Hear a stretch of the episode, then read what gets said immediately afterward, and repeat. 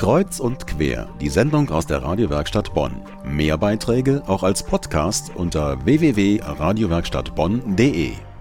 Wie der Weihnachtsmarkt klingt und riecht, das merkt jeder deutlich direkt, wenn er in die Stadt kommt. So könnte man meinen. Doch Weihnachten, das ist eigentlich mehr als Backfisch, Glühwein und Kerzenstände in allerlei Formen und Farben. Geschenke gehören dazu, aber im Grunde geht es um die Geburt Jesu. Um daran zu erinnern, hat die ökumenische Kirchenhütte seit gestern, passend zum ersten Advent, offiziell ihre Pforten geöffnet.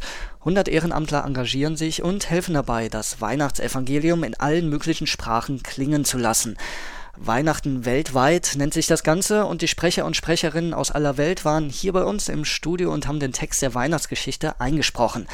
Wollen Sie hören, wie das Ganze klingt? Hier ein Beispiel. Joseph aussi monta de la Galilée, de la ville de Nazareth, pour se rendre en Judée, dans la ville de David, appelée Bethléem, parce qu'il était de la maison et de la famille de David, afin de se faire inscrire avec Marie, sa fiancée, qui était enceinte. Das war Französisch. Und auf Kroatisch hören Sie selbst. Najedanput im pristupi anđeo gospodnji i sjaj ih gospodnji obasja, pa se vrlo uplašiše.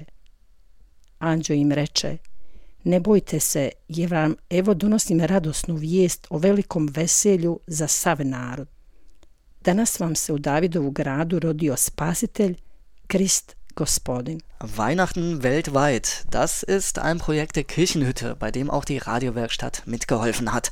Und wenn Sie sich den ganzen Text einmal in aller Ruhe und in mehreren Sprachen anhören wollen, die Kirchenhütte hat geöffnet. Von Montag bis Samstag jeweils von 11 bis 20 Uhr, am Samstag von 12 bis 20 Uhr.